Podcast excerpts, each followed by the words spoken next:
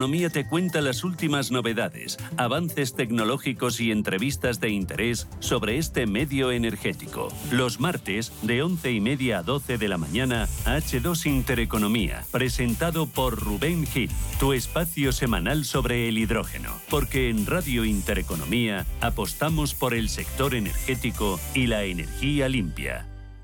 Urbanitae es una nueva plataforma de inversión inmobiliaria que te permite invertir a lo grande con cantidades pequeñas. Uniendo a muchos inversores, logramos juntar el capital suficiente para aprovechar las mejores oportunidades del sector. Olvídate de complicaciones. Con Urbanitae ya puedes invertir en el sector inmobiliario como lo hacen los profesionales.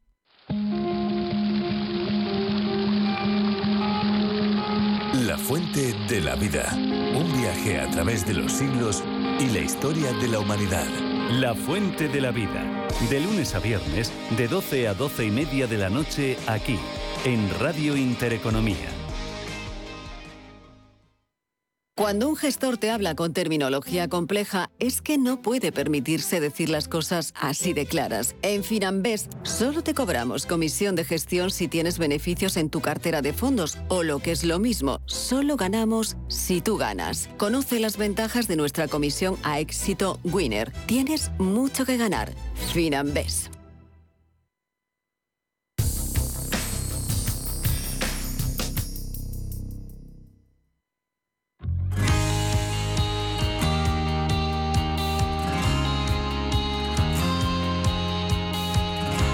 Si inviertes en bolsa o te lo estás planteando, el broker XTB tiene algo para ti. Ahora, solo por hacerte cliente y realizar tu primer depósito, recibirás gratis una acción de una empresa cotizada. Has oído bien, solo por abrir tu cuenta tendrás una acción para que te sientas como un verdadero inversor en bolsa. Además, recuerda que con XTB puedes invertir en acciones y fondos cotizados hasta 100.000 euros al mes sin pagar comisiones. ¿Y cómo lo hago? Muy fácil, es un proceso 100% online. No hace falta ni que vayas a sus oficinas. Entras en su web xtb.com o escanea el código QR que aparece en pantalla. Hazte cliente, realiza tu primer depósito y recibe tu acción gratis. XTB, un broker, muchas posibilidades. xtb.com. A partir de 100.000 euros al mes, la comisión es del 0,2%, mínimo 10 euros. Invertir implica riesgos.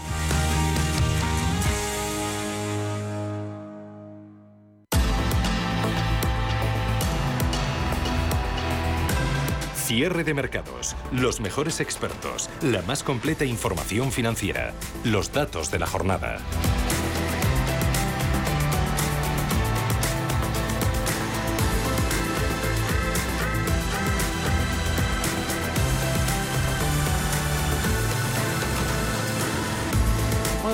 Tardes y bienvenidos a la tercera hora de cierre de mercados en esta jornada de caídas generalizadas en la renta variable americana. Eso sí, están recortando los principales índices de Wall Street, esos recortes con los que han empezado la negociación en una sesión en la que el frente corporativo está teniendo mucho protagonismo. Hay advertencias por parte de las guías de algunas de las principales compañías que han presentado resultados sobre la situación económica del país y el enfriamiento de la economía ya en el último trimestre del año 2022.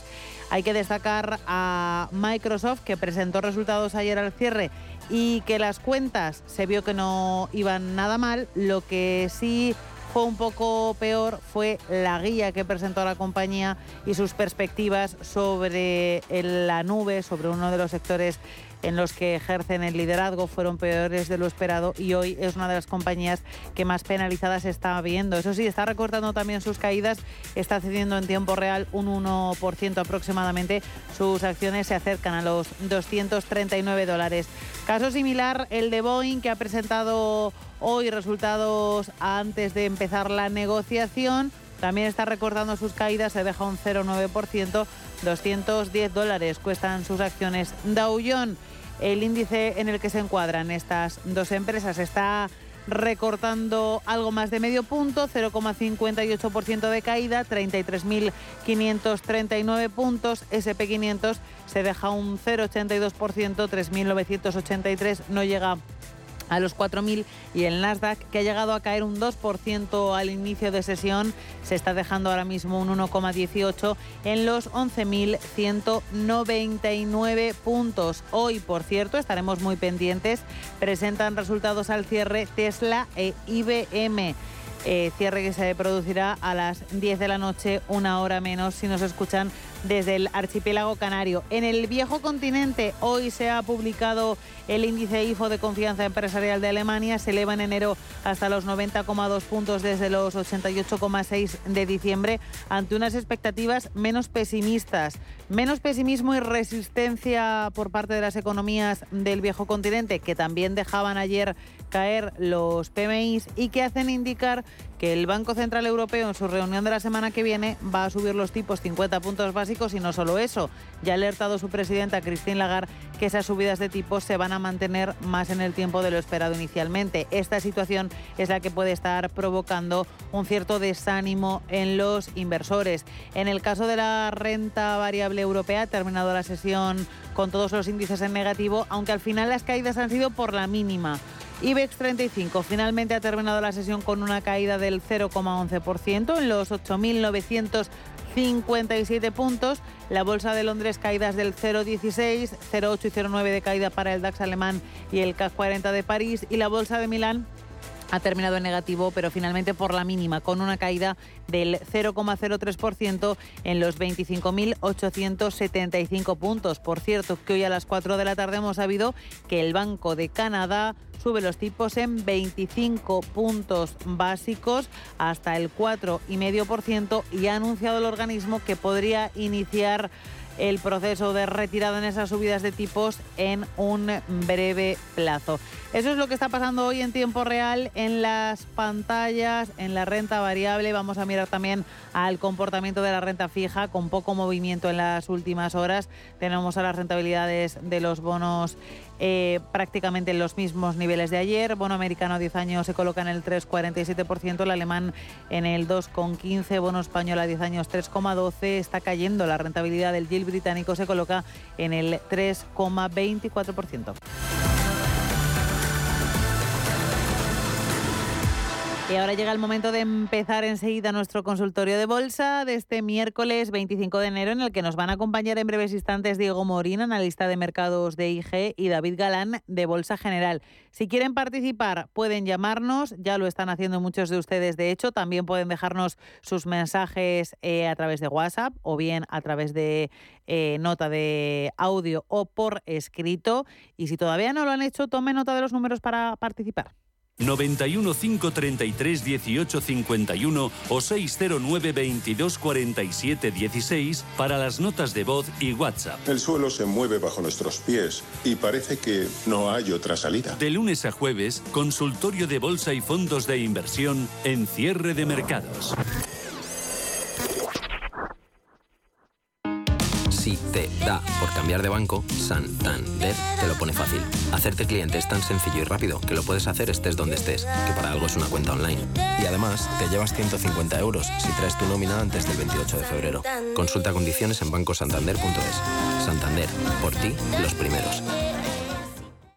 ¿Buscas vehículo de renting para tu empresa? Alquiver.es. Todo lo que necesitas en una sola cuota y sin sorpresas. Deja la movilidad a Alquiver y preocúpate por tu negocio. Visita alquiver.es. ¿Quieres estar al día de todo lo que está ocurriendo en el ecosistema cripto? ¿Te interesa el mundo de los activos digitales? No te pierdas My Economy, de lunes a viernes de 3 a 4 de la tarde en Radio Intereconomía, con Sergio Fernández.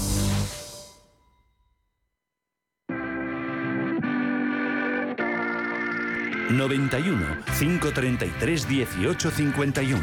Las claves de la jornada, las oportunidades de inversión, las mejores recomendaciones, valores para compra, para venta, la pizarra, IBEX 35, DAX Setra, SP 500. No dude en llamarnos. 91 533 1851.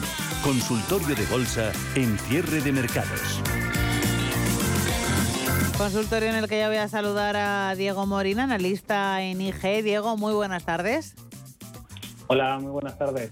Y a David Galán de Bolsa General. David, buenas tardes para ti también. Hola, ¿qué tal? Muy buenas tardes.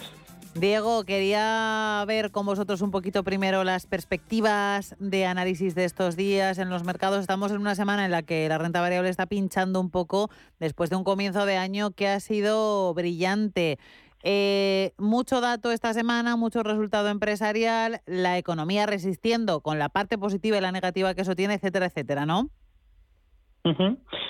Sí, bueno, eh, yo creo que estamos teniendo como un poco de pausa, ¿no? Después de, como bien decías, un inicio, pues bueno, eh, bastante positivo, especialmente aquí en aquí en Europa.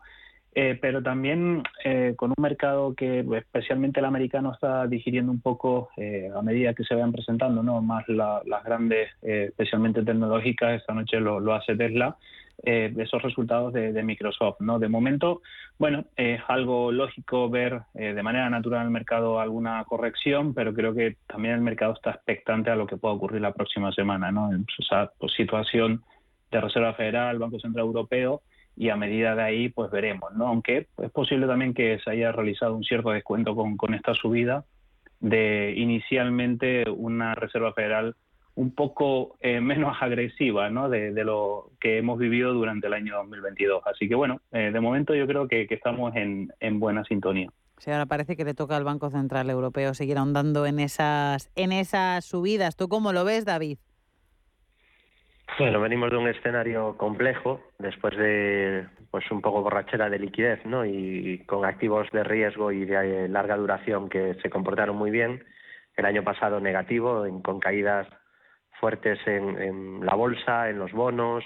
Eh, encima eso hay que sumarle la subida de inflación, con lo cual la rentabilidad real negativa aún era peor.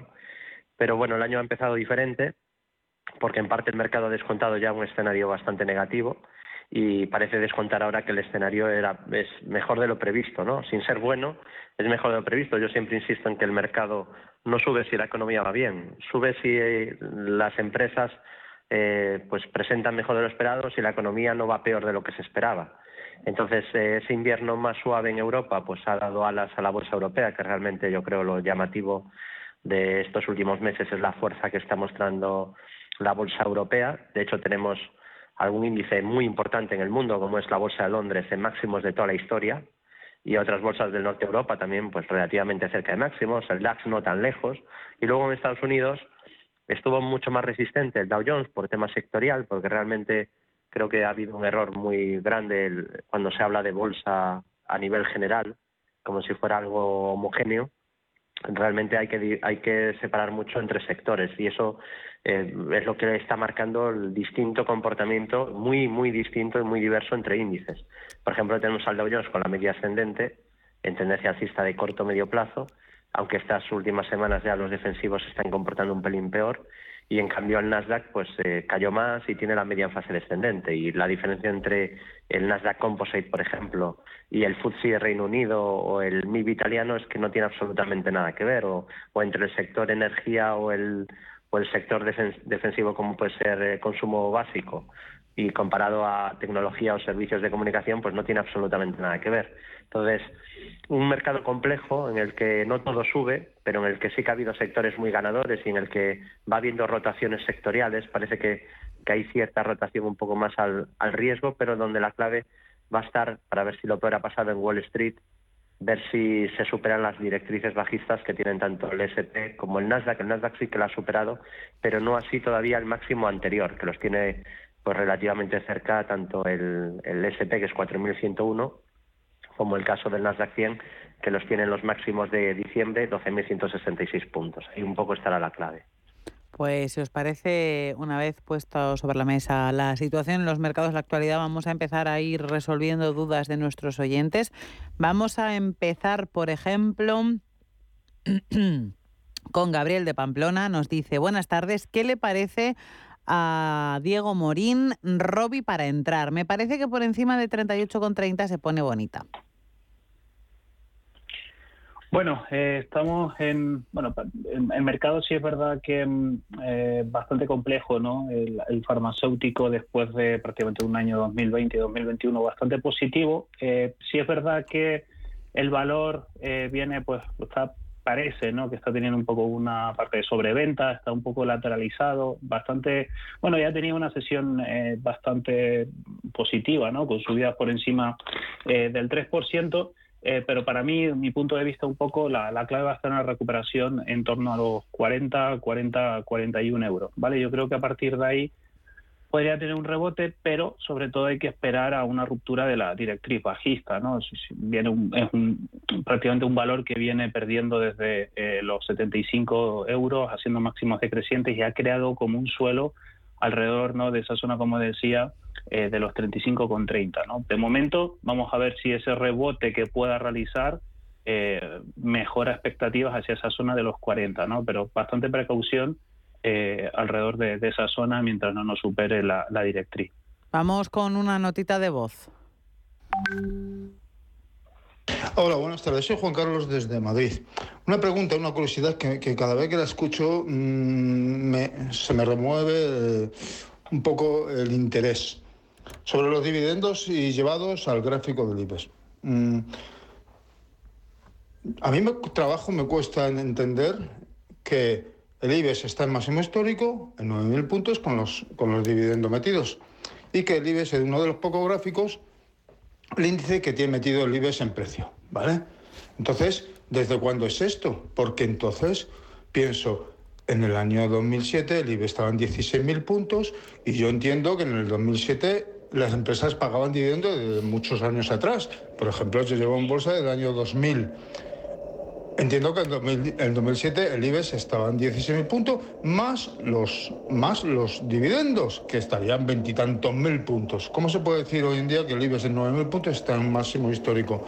A mí que me lo expliquen, por favor. Si, si hay un argumento coherente, mm, que me lo explique, pero lanzar al mercado que, el IBEX está máximo histórico con los, con los dividendos metidos, mm, a mí me genera muchas dudas que me lo expliquen, que me lo razonen.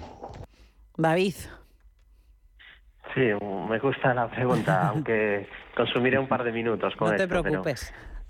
Lo que sí, el, IBEX está, vale, el IBEX está en zona de máximos de toda la historia, porque se debería, si se habla de rentabilidad de largo plazo, desde luego deberíamos de, de incluir los dividendos, ¿no? porque es un sumatorio de todas las acciones del IBEX. Entonces, el máximo en un gráfico del IBEX dividendo, que lo tengo enfrente, en el 2007 no fue 16.000, fue 25.000 y el máximo del año 2000 fue 16.000. Es en un gráfico que ya descuente dividendos, o sea, que, que ya vea con dividendos incluidos, un total return. El DAX, de hecho, es un índice donde ya vienen incluidos los dividendos. Entonces, si haríamos una trampa si comparamos el DAX con el IBEX, eh, porque el IBEX normal, el que, del que hablamos todos y siempre se recuerda esos 16.000 del 2007, mucha gente cree que ha perdido el 50%, pero claro, es que hay que sumar un dividendo de un torno al 4% anual y han pasado 15 años. Entonces, el inversor que compró Santander en el 2007, en precio está mucho más abajo, pero es que ha ido cobrando algún dividendo. Eh, luego hay ampliaciones de capital, etcétera. Entonces, todo eso, el IBEX dividendo ya lo recoge. Entonces, ves el IBEX dividendo y ves que los máximos que va haciendo son cada vez mayores, siendo verdad que los últimos 15 años han sido mediocres. O sea, te está dando una rentabilidad por debajo del 1% anual. Es poquísimo. Lo normal, pues son rentabilidades del 8 o 7%. De hecho, el IBEX, desde que, desde que existe, eh, da una rentabilidad superior al 7%. Entonces, últimos 15 años muy malos, comportamiento muy mediocre, pero no tan malo como la gente se cree porque no tiene en cuenta los dividendos. En el DAX ya viene incluido, entonces no hay que hacerse líos de, sumar nada. Si quiere ver cómo funciona eh, o cómo se suman los dividendos, debería de mirar el IBEX dividendo. El ticker yo lo tengo aquí por IBDIV y ahí pues eh, es un total retard y verá que el pico del 2000 es inferior al del 2007 y que el pico que marcó en 2020 es superior al, al del 2007. O sea que estaría ahora mismo el IBEX con dividendo en 28.700 y el máximo de 2007 no es de 16.000, ese es del IBEX. El del IBEX dividendo fue 25.000 y el del año 2000 fue 16.500. pues ya está explicadísimo. Eh, Antonio, muy buenas tardes. Hola, buenas tardes. Eh, era, para, era para preguntar al señor Galán, David Galán, sobre dos valores. Es Prosegur y Rexol. No los tengo en cartera y sería para saber si es conveniente entrar, si están en tendencia alcista o bajista y también sobre si él cree que se puede entrar, sobre qué, qué precio entraría. Muchas gracias a los analistas y a ustedes. Nos ayudan mucho. Venga, hasta luego. Gracias por su participación, Antonio. Pues David, seguimos contigo, Prosegur y Repsol. Vale, primero un, aviso rápido, que cualquier valor que, del que se comente podría estar en mi cartera personal, lo digo por las reglas de cumplimiento sobre conflicto de intereses. Y luego sobre invertir, siempre comentamos que uno debería hacer los deberes y tomar las decisiones bajo su propia responsabilidad de transformarse y tener un método de inversión. No debería de, la última palabra tiene que ser siempre del, inversor y no tomar ninguna decisión por lo que nadie diga, ni siquiera por lo que diga yo, o por una opinión. Ese mensaje. Claro. Entonces, dicho esto, eh, Prosegur está en tendencia alcista de corto plazo. Es un valor que lo hizo muy bien, eh, pero muy, muy bien. Era de los ganadores del IBEX. Le pasó algo parecido a Grifols. Eh, era de los ganadores del IBEX desde el 2002 más o menos. El ciclo 2009, 2017, 2017, 2018 fue muy bueno, pero a partir del pico de máximos que marcó en 2018 en 550 la verdad que el valor lo, lo viene haciendo muy mal. No sé si, si descontando que bueno pues que cada vez se eh, hay, hay mucha competencia, luego tiene una filial que mueve efectivo y que es verdad que el efectivo tenderá a desaparecer probablemente. Pero bueno, el caso es que es una compañía que está a ratios de valoración bastante bajos, que es de lo poco que no ha subido muchísimo en la bolsa española junto al turismo, aunque el turismo se está se está poniendo ahora un poco en tono ¿no? a, las subidas que no había hecho los meses atrás. Y Prosegur pues está en tendencia alcista desde un soporte muy importante, que es la zona entre 1,40 eh, sí, 1,40, 1,45. Esa es la zona de soporte clave, mínimos de últimos años. Desde ahí está rebotando, incluso tiene ahí una estructura de segundo impulso alcista que ya está cerca de cumplirla, o sea, está, se activó en 1,86 y ya está muy cerquita, menos de un 4% de llegar al objetivo. Entonces, a corto plazo, es probable por esa estructura que quizá pueda subir algo más, pero es cierto que tras el último rally de 1,64 a 2,03, pues está un poquito lejos del soporte. El primer soporte está en el mínimo que generó en, en diciembre en 1,64. Es un problema en general ahora en muchos valores españoles, que como la bolsa española ha brillado mucho, la mayoría de valores están lejos de soportes y los que no lo están, eh, pues son los que han quedado rezagados y están más débiles, que siempre por análisis técnico nosotros preferimos buscar siempre los valores que primero dan un punto de entrada, es decir, los que capitanean la subida, los primeros en subir. Cuando todo va mal y ya de repente hay valores que empiezan a despuntar, ¿no? Esos serían los ideales para, para subirse al tren en general, en cualquier bolsa, comprar los líderes. Los rezagados, pues a veces puede salir bien, hablábamos antes, o se comentaba Robbie, que es un valor de los que quedo rezagado, a ver si es capaz de generar un suelo, pero ya digo que siempre vas a tener menos riesgo eh, entrando en los primeros que dan compra en un mercado eh, general. Y claro, esos en el IBEX ya están muy extendidos, porque eh, con las subidas ya casi estamos en los máximos previos, ¿no? Pero bueno, está en tendencia alcista, mostrando más fuerza que, su filial, por ejemplo, y con primer soporte la media ascendente, que es un soporte intermedio, aún así también está lejos en 1,72, y luego sobre todo el mínimo anterior, mientras no lo pierda estaría en tendencia alcista, pero es verdad que está ahora bastante lejos, que es 1,64 euros. Perfecto, vamos a continuar con las consultas de nuestros oyentes. Eh, Manuel de Madrid, em, Diego nos pregunta cómo vemos Talgo.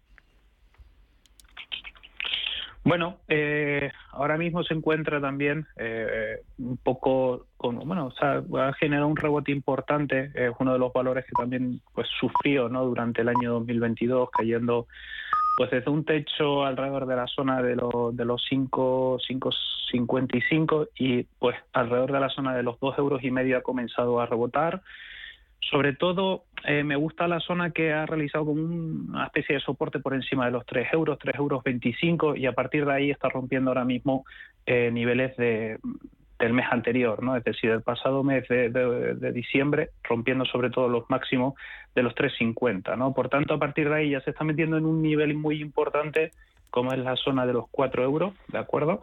Y a partir de ahí, pues bueno, eh, sobre todo si nos genera, desde mi punto de vista, esa zona de los 3,25, 3,50, si hace un soporte, si lo sigue manteniendo, podría ser un valor interesante, ¿no? Pero bueno, también eh, suscribo un poco las palabras de Galán, que al final, pues bueno, depende sobre todo del criterio de cada uno y sobre todo, pues, eh, buscando eh, un método ¿no? que, que, no, que nos ayude a, nosotros como inversores a, buscar la mejor alternativa posible. Tenemos aquí otra consulta que nos preguntaba por Talgo, la damos por respondida y también nos pregunta esta persona, dice buenas tardes desde Madrid, me gustaría que me analizaran las acciones de Soltec compradas a 5,04 eh, soportes y resistencias. Sigo contigo, Diego. Soltec. Bueno, eh, Perfecto, sí. Eh, bueno, un valor que, también, pues bueno, el tema de, energía, pues bueno, va a estar siempre sobre la mesa durante este año. Eh, un valor que está, pues, intentando buscar nuevamente máximo eh, del pasado mes de, de julio, agosto, alrededor de la zona eh, de los 5,75. ¿no? De mi punto de vista vienen en un lateral muy importante, es decir, desde prácticamente los máximos, eh, vamos a redondear por, por ser un poquito más claros, entre los 6 euros y sobre todo la zona de los 3,64 ha creado un lateral. ¿no? Por tanto, ahora se está dirigiendo a esa parte alta del rango y habrá que ver sobre todo si consolida ¿no? los, los 5,50 y los 6 euros. Por tanto, a partir de ahí habría que ver si, si el mercado, en este caso los títulos de Soltec, continúan con, con recuperación. Vale, pues vamos, si os parece, con una mini pausa publicitaria y enseguida continuamos con este consultorio de bolsa.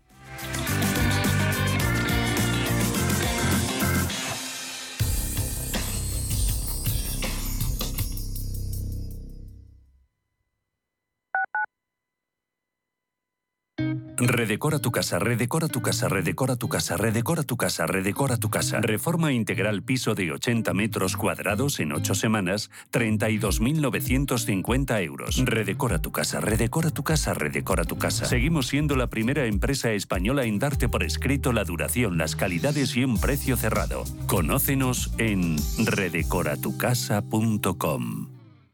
Los viernes a las 10 de la noche tienes una cita con otro gato, el gato gourmet. Andrés Sánchez Magro presenta una guía semanal gastronómica, enológica, de restaurantes, literaria, musical, con todos aquellos ingredientes necesarios para cocinar la buena vida. El Gato Gourmet, los viernes a las 10 de la noche aquí, en Radio Intereconomía. Que te gusta, lo que te emociona, lo que te estremece, lo que te espera. Cultura, arte, ciencia, pensamiento, literatura, arquitectura, diseño, cine, historia, música. Nace CaixaForum Plus, una nueva forma de conectar con toda la cultura y la ciencia al alcance de tu mano. ¿A qué esperas? Descárgatela. CaixaForum Plus, Fundación La Caixa. La Hora de Miguel Ángel es un programa dedicado a la salud y la prevención de enfermedades. Con un lenguaje claro y sencillo, te explica cómo llevar una vida saludable. Todas las noches a la una y media de la madrugada en Radio Intereconomía.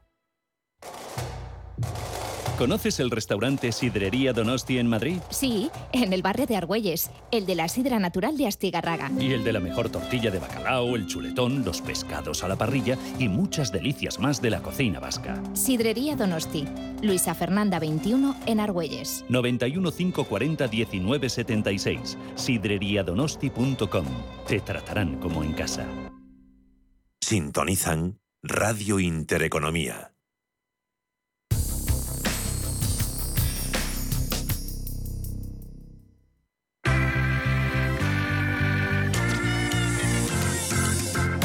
El consultorio de cierre de mercados.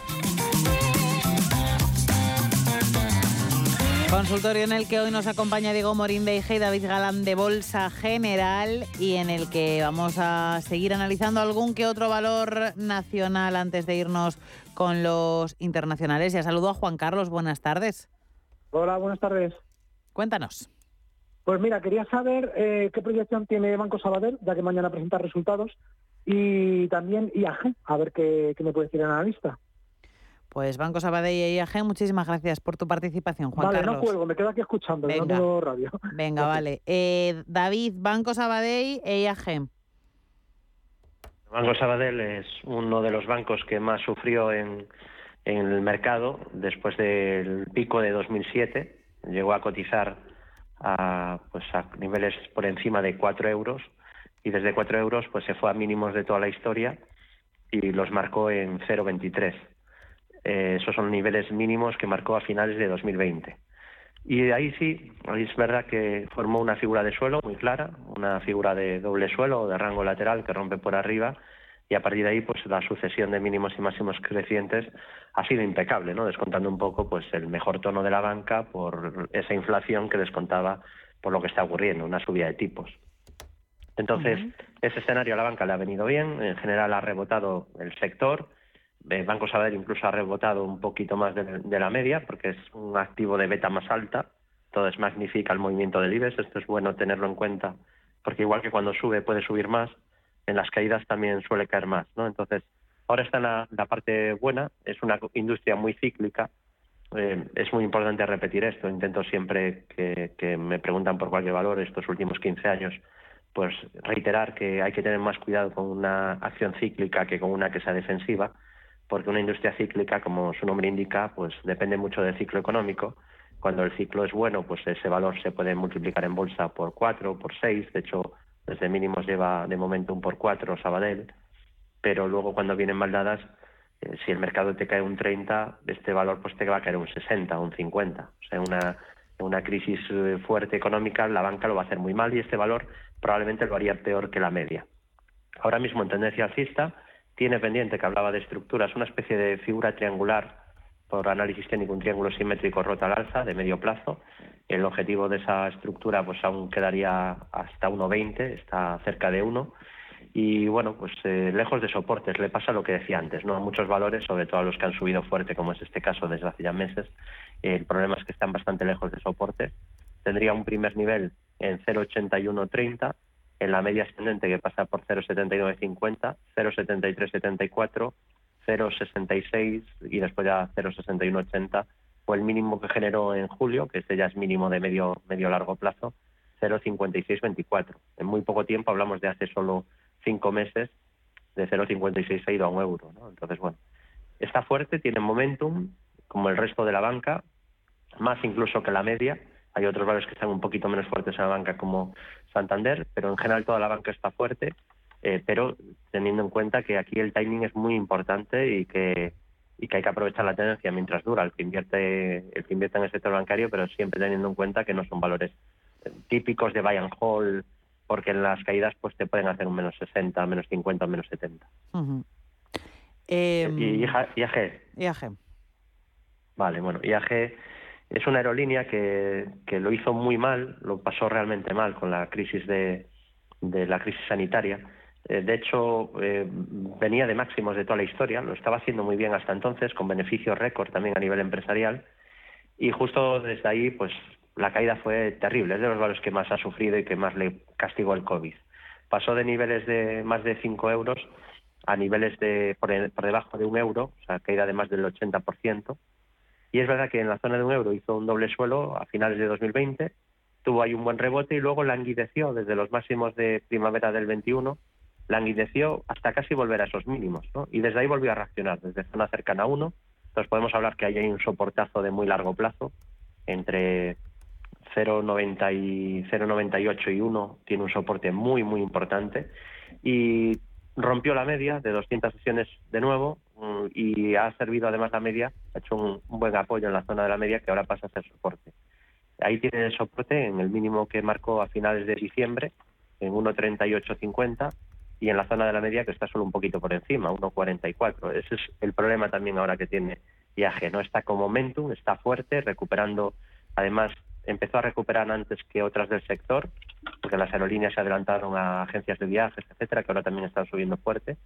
Y es un título que, por lo tanto, ahora está en tendencia está clara, con momentum, con fuerza, pero lejos ya de soporte, está un poco extendido el movimiento y el timing para un analista técnico no es el ideal cuando ya se encuentra lejos de, del soporte o muy, muy lejos de la media como sería la situación actual. O sea que como mucho, por análisis técnico, pues uno podría plantearse mantener, pero comprar, a mí me gusta, eh, ya digo, cada inversor que tenga su método, pero yo personalmente siempre intento buscar compras cercanas a soportes, que no es el caso ahora de, de IAG, pero es verdad que tampoco ha hecho de momento ningún techo tras estas subidas.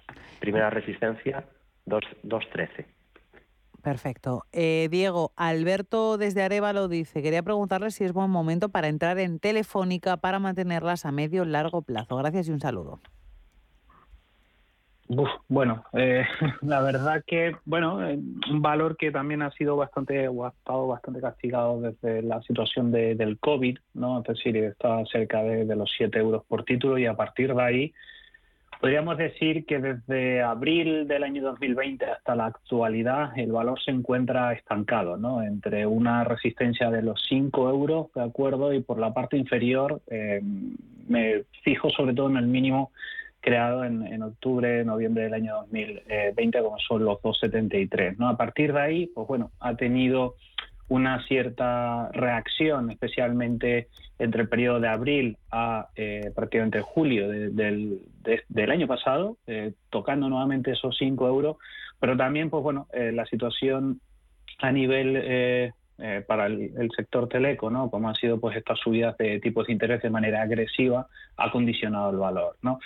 Ahora mismo se encuentra un poco también lateralizado en el arranque de, año, encontrando un poquito de resistencia alrededor de la zona de los 365, ¿de acuerdo? Ahí de momento sigue teniendo techo desde máximos de, estamos hablando máximos de noviembre, diciembre y sobre todo de, enero, ¿no? Por tanto, por la parte inferior, pues bueno, tiene un suelo, de momento como una especie de doble suelo alrededor de la zona de 322, así que de momento bastante estancado el valor y habría que, pues bueno, analizar sobre todo ver las proyecciones que puedan realizar, pero en el entorno actual el sector de telecomunicaciones puede, puede sufrir.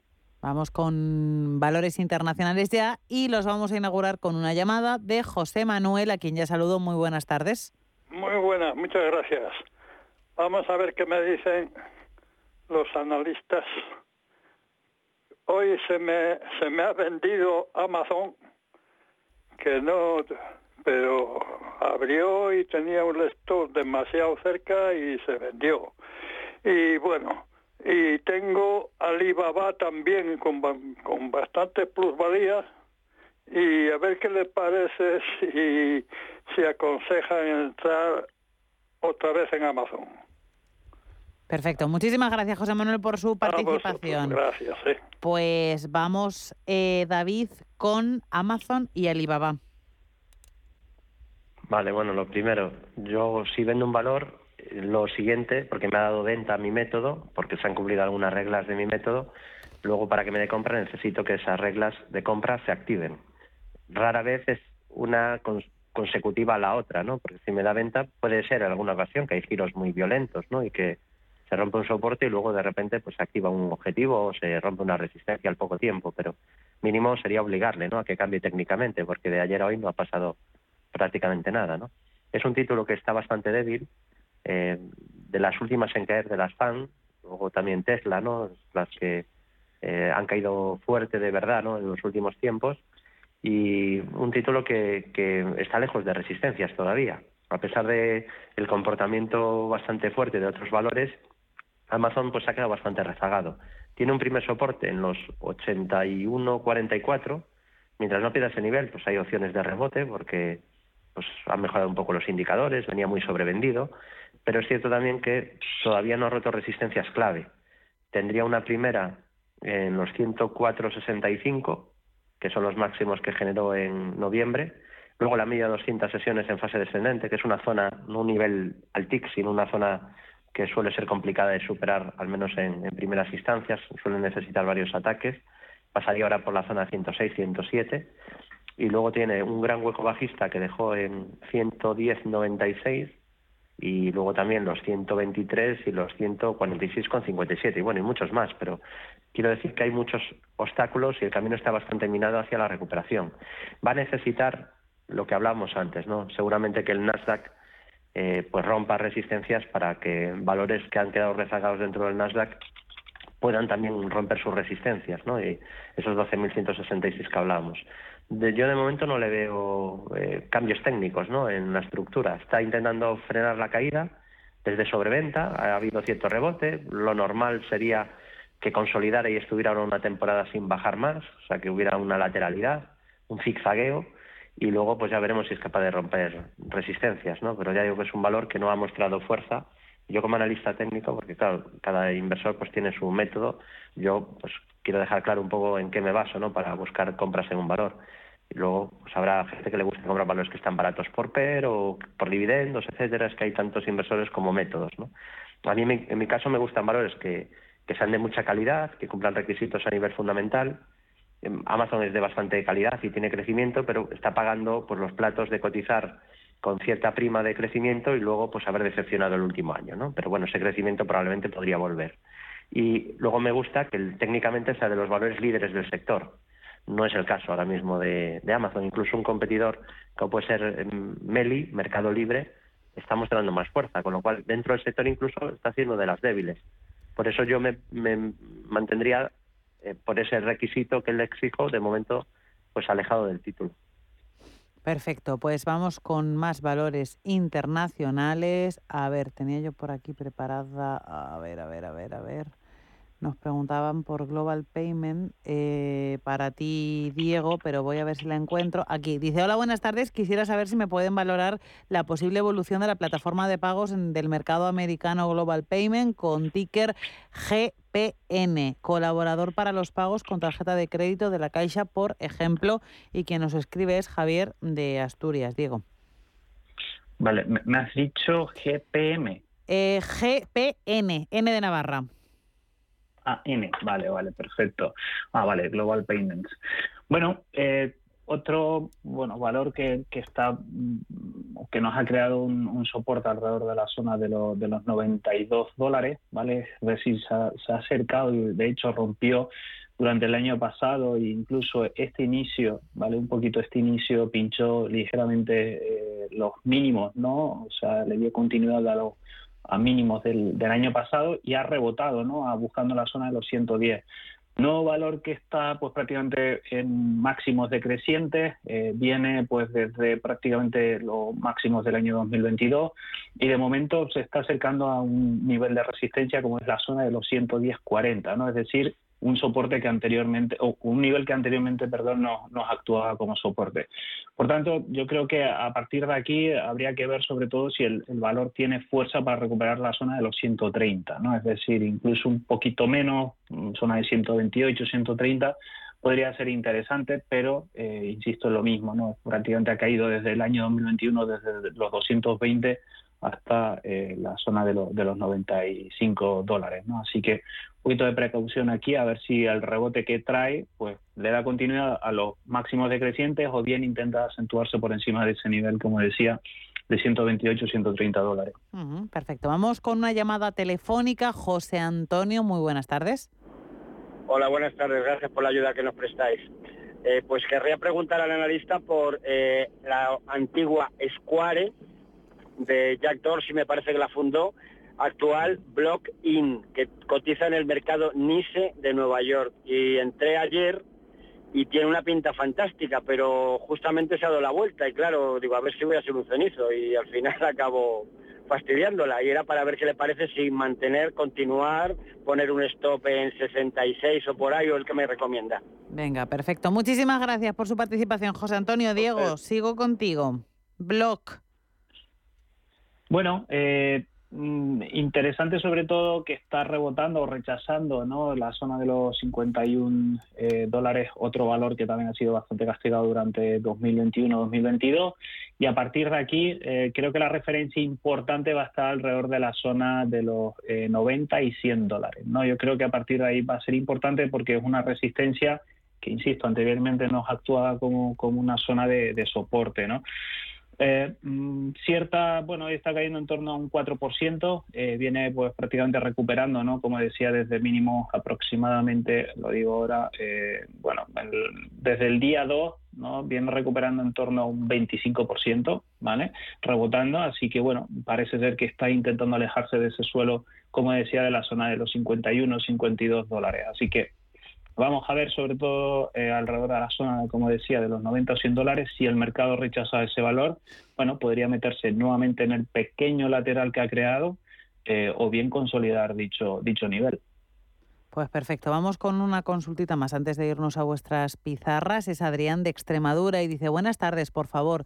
Me gustaría que me analizaran una compañía llamada Umbrella Solar, creo que es pequeña y tiene poco histórico. Otra sería Johnson Johnson, gracias. Eh, David, vamos contigo. A ver, vamos a buscar Umbrella Solar eh, con ticker USI. USI. Vale. Ah, es que me sale, aquí está, en no, no me sale, me sale Umbrella Acción Española. Sí, parece ser, que es del BME, yo tampoco lo sabía. Vale, vale, vale, no, es que no, no le tengo... Sí. No la tenía fichada, la verdad. Yo tampoco, yo tampoco. Pero viendo, viendo el gráfico, intuyo que el volumen es muy, muy bajo. Eh, bueno, ahora, ahora lo miro porque no me está dando dato de volumen. Johnson Johnson. Eh, Espera, no, la tengo delante. Sí, venga. sí, sí. Bueno, es un título muy estrecho, eh, muy líquido, o sea que aquí prácticamente yo creo que de invertir en una compañía de este perfil, con volumen muy, muy bajo, creo que lo ideal pues sería hacerlo por value investing, porque porque fiarse de movimientos donde pues donde no hay prácticamente volumen es peligrosísimo. Necesitamos valores que tengan liquidez, ¿no? Aquí estoy hablando de eh, un valor que hay sesiones donde no cotiza, o sea, donde no se cruza ni un solo euro, pero muchos días a lo largo de, del año. Entonces, claro, es un valor terriblemente líquido, salvo que uno tenga información muy fehaciente de la compañía o confíe a largo plazo en la compañía porque sepa que, que está muy bien, yo siempre le daré preferencia a valores mucho más líquidos. Vamos, yo es imposible que invierta aquí por mi regla de liquidez. Lo mínimo es que esté cercano a un millón de euros diarios de volumen. Pero ya digo, si confía en el valor, ahora técnicamente no le puedo decir nada porque si yo entro lo muevo. Yo este valor lo puedo mover entrando, comprando o saliéndome. Entonces, ¿qué análisis técnico voy a hacer de, una compañía así tan estrechita? ¿no? Y sobre Johnson Johnson, pues es un título de carácter defensivo, sector salud y consumo básico, que no está excesivamente fuerte. Está una valoración quizá un poquito exigente ahí atrás, pero bueno, es una compañía de mucha calidad, roles altos, muy defensiva, beneficios muy recurrentes y que ahora está en un movimiento muy lateral, que tendría zona de resistencia en torno a 100, 183 dólares aproximadamente y zona de soporte pues entre tiene un primer soporte intermedio en 158 y luego sobre todo los 152 mientras esté entre en ese rango 152 182 podríamos decir que es un rango lateral amplio pero de medio plazo ahí lleva más de un año y medio y pues está un poco como aburrida, podríamos decir, ¿no? Eh, probablemente para luego intentar continuar con su tendencia de fondo, que es una tendencia muy alcista en el largo plazo, pero ahora a corto plazo pues un poco lateral. Vamos a ir con vuestras pizarras. La pizarra. Empezamos con la pizarra de Diego. Diego. Hola, sí. Hola. ¿me se quedó. Sí, ahora sí. Venga, pues vamos con tu pizarra. Eh, bueno, eh, te refieres un poco a cómo veo la situación. Eh? Pizarra es, no, perdóname que yo doy por hecho que esto. Pizarra es eh, un valor, un valor o varios, un par de ellos que ah. tú recomiendes, que te gusten especialmente. Que me gusten ahora mismo. Bueno, a nivel europeo, total, España. Lo que tú quieras, puede ser internacional, nacional, lo que tú prefieras, o uno español y otro internacional. Vale, perfecto. Bueno, eh, aquí en España, a ver, eh, sí es verdad que ya hemos visto como pues sector, no, especialmente eh, como el, el, turístico, no, ha tenido unas subidas por encima de un 30%, 18%, hay que tener cierta precaución. pero yo me fijaría sobre todo en, en sector especialmente que pueda no recuperar zonas interesantes como puede ser Celnex. ¿no? Sí es verdad que bueno ha tenido una situación de esta última semana de volatilidad, especialmente debido a esa posible OPA, pero eh, si técnicamente confirma los niveles eh, que estimo, ¿no? sobre todo porque está teniendo un buen comportamiento desde esas zonas de suelo, eh, puede tener un, puede recuperar zonas sobre todo de 40 y, 46 euros por, por título, ¿no?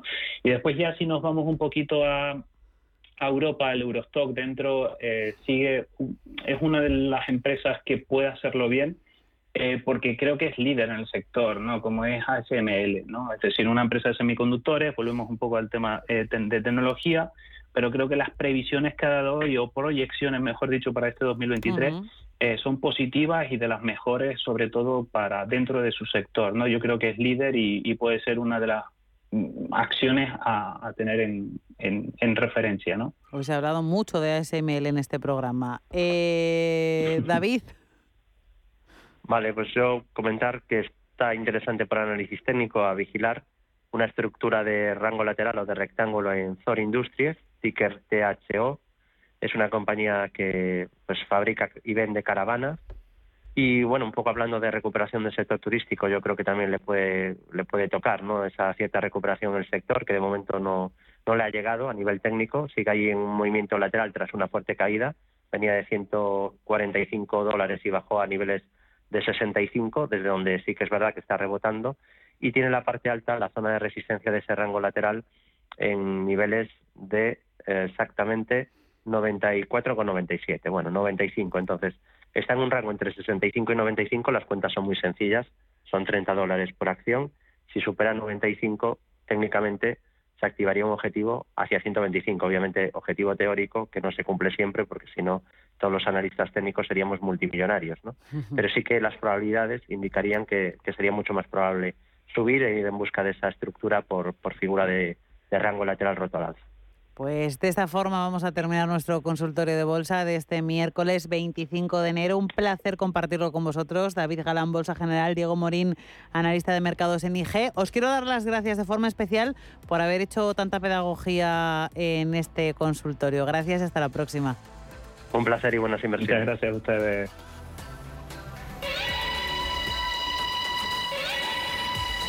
Punto final a esta edición de cierre de mercados. Volvemos mañana a 4 de la tarde, 3 en Canarias. Ya les estará acompañando Javier García Viviani, director de este programa. Ha sido un placer compartir con ustedes estos días.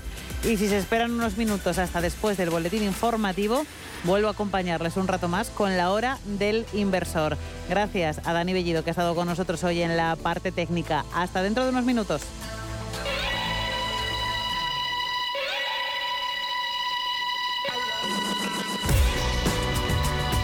Los mejores expertos. La más completa información financiera. Los datos de la jornada. Cierre de mercados. El espacio de bolsa y mucho más.